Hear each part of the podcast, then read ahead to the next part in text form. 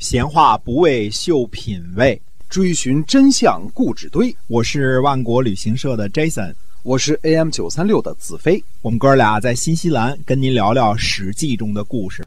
各位听友们，大家好，欢迎回到我们的节目《史记》中的故事，是由新西兰万国旅行社的 Jason 为您讲的。我们新西兰万国旅行社呢，是本地的二十有着二十二年历史的企业，哎，是携程上唯一没有差评的旅游的企业。如果您对新西兰旅游感兴趣，可以呢来到我们来来了解一下我们的新西兰万国旅行社啊。是的，上次呢我们讲了讲讲了一些这个孟尝君养士的一些个事情，还接着讲这件事儿啊。孟尝君呢在养士方面是非常的慷慨大方的，绝对不是个守财奴。嗯，孟尝君在后世呢也成了慷慨大方的代名词了，那典范啊。嗯，谁谁谁慷慨大方就被称作小孟尝。或者叫赛孟尝，这是慷慨的一个代名词。诸侯宾客呀，呃，乃至于有罪流亡之人呢，都去削，庇护于孟尝君的门下。孟尝君呢，和这个来访的客人聊天的时候啊，屏风后边呢坐着个秘书，记录细节。等到宾客离开的时候呢，孟尝君派人去问候其家人和亲戚，这个使者已经到了。当时天下之士啊，都来投奔孟尝君，食客多达数千人，而而孟尝君呢，都平等的对待来投奔的士人。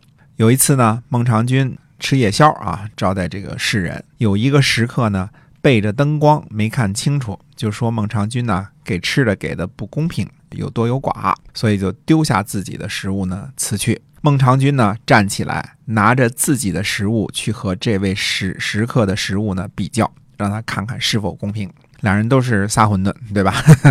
哎，这位食客呢很惭愧，羞愤之下呢自尽而死。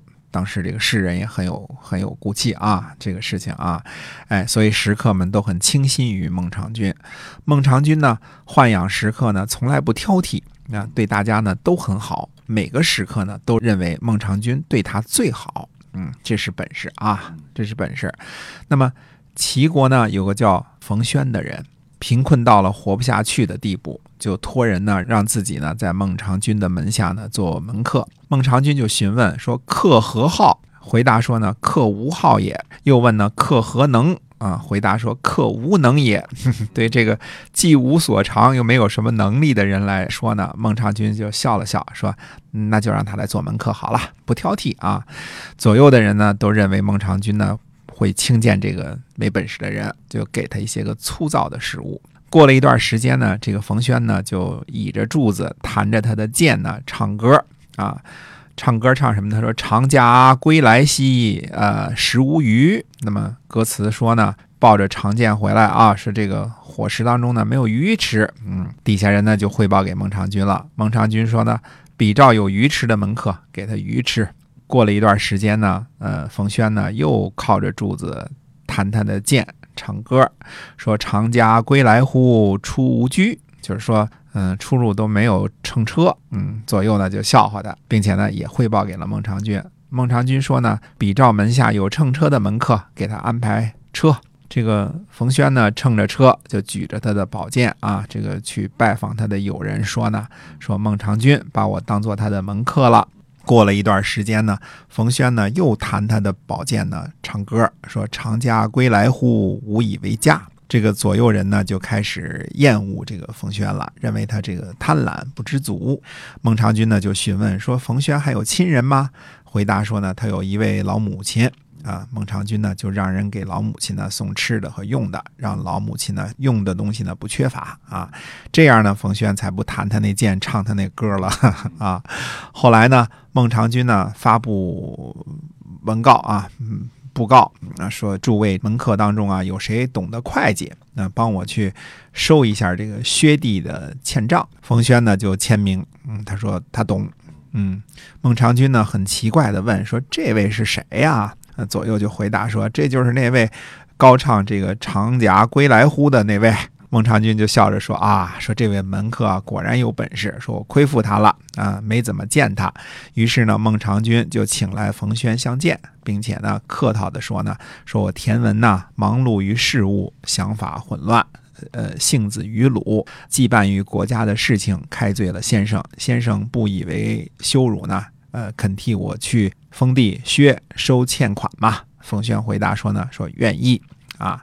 于是呢，孟尝君就收拾车辆行装啊，装上这个欠债的契约啊，让冯轩上路。当时的契约得用车装啊，你看都是竹简之类的啊，一大车啊。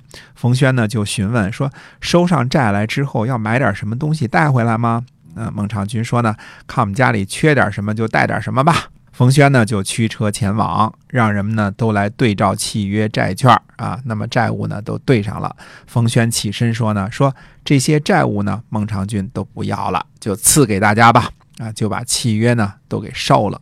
呃，人们呢就欢呼万岁，高利贷不用还了，是吧？哎，没有账了。冯轩呢驾着马车就回到了齐国。那一大早晨呢就求见孟尝君呢，就怪他说怎么这么快呀，快迅速了啊，就。穿好衣服呢，就相见。相见之后呢，就问他说：“债都收上来了，怎么这么快啊？”就收上来了。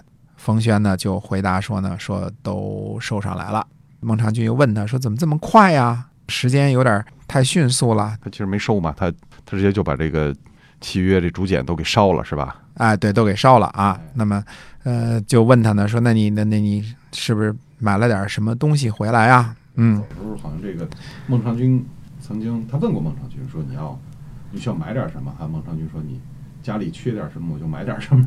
对的，对的，对。哎，买了什么东西没有？哎，对，这中间呢是这个有有有过这么一段对话的啊。这个冯轩怎么回答呢？说您命令我说家里缺点什么呢，就买点什么。那么臣呢私下里观察呢，主君宫里呢积蓄着珍宝，马棚里呢养着马啊，还养着狗。美人呢多得不得了，想想您家里缺的呢，只缺仁义，所以就买了些仁义回来。孟尝君说：“那您怎么买的仁义啊？”冯轩说。现在主君呢，只有区区薛这一块封地，不爱护薛的子民，还要从他们身上挣利息。臣呢，私下里假传命令，就把债务呢都赐给人们了，所以就烧了契约。人们呢都高呼万岁，这就是我为主君您买的仁义。孟孟尝君说：“先生，您还是算了吧，啊，没说上来，合着啊，都给还把还把契约都给毁了啊。”后来呢，这个齐宣王继位呢，对孟尝君说呢，说寡人呢不敢让先王的臣子做臣子，嗯，这意思就是说应该走路了啊。那么孟尝君呢无奈，只能呢前往薛救国。距离薛呢还有一百里的时候，薛的人民呢扶老携幼前来欢迎。你看，人们走出一百里地来欢迎他。孟尝君呢回头就对冯轩说了，说想当初啊，先生为我购买的仁义，今天看出效果来了。冯轩说呢，说狡兔三窟，现在主君呢，您只得到了一窟，还不能够高枕而卧，请让我再为您凿两窟啊！狡兔三窟这个成语出自于此。孟尝君呢，就给冯轩呢五十乘车，五百斤金子，让他呢西游大梁。冯轩呢对魏惠王说了，说齐王放逐了他的大臣孟尝君，呃，谁先迎接孟尝君呢，就会富国强兵。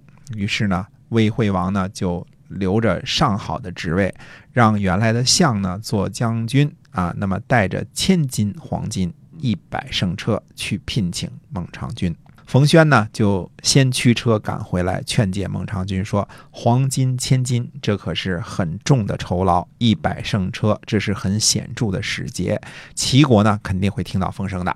那么魏国呢使者呢来往了三次，孟尝君就是推辞不去啊。”不去魏国，齐宣王听说过之后呢，君臣恐惧，就派太傅呢带着黄金千金、带花纹的两四车马啊，一柄佩戴的宝剑，带着书信前来谢罪，说寡人不吉祥，遇到宗庙降下的灾祸呀，听信了谗言，开罪于您，寡人呢不值一提啊，希望您呢顾及先王的宗庙，返回齐国，统领万人，如何？冯轩呢就告诫孟尝君说呢，说就回答说呀，愿意请来先王的祭器，在薛呢设立先王的宗庙啊。宗庙建立成了之后呢，冯轩就对孟尝君说呢，说三窟都建成了，主君呢您就高枕为乐好了，因为有了先王的这个宗庙呢。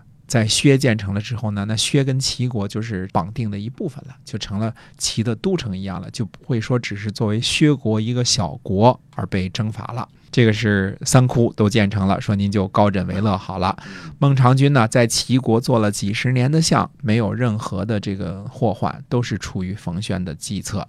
所以我们前文说呢，公元前三百一十年，魏国田须去世的时候呢，孟尝君也是魏国的相的三位人选当中的一位啊。魏国呢，就是冯轩给孟尝君凿的狡兔三窟当中的一窟。可见这个世人的力量多么的大啊！这个弹着长剑唱这个“长剑归来乎”，什么“出无居，出无余啊，出出无家啊”，这这是有名的这个“长家归来乎”的典故啊。怎么样仰视的？很真诚，对吧？而且这个不吝惜钱财啊，并不因为你就是那有没有显露出本事，然后呢，就说给你待遇不一样哈。哎。照样要车给车啊，要马给马，哎，也没也没怎么处分他啊，所以这是一个非常的怎么说呢？这个仰视的著名的，我们说孟尝君是战国四大公子的第一位，他的时机呢比较早，他比什么平原君啊这些个都都要早一些啊，他是最早的一个呃四大公子之一。后来呢，孟尝君和平原君等呢被称作这个呃仰视的四大公子。对，战国四公子。好的。今天啊，史记中的故事就先讲到这儿，是由新西兰万国旅行社的 Jason 为您讲的。咱们下次节目再会，再会。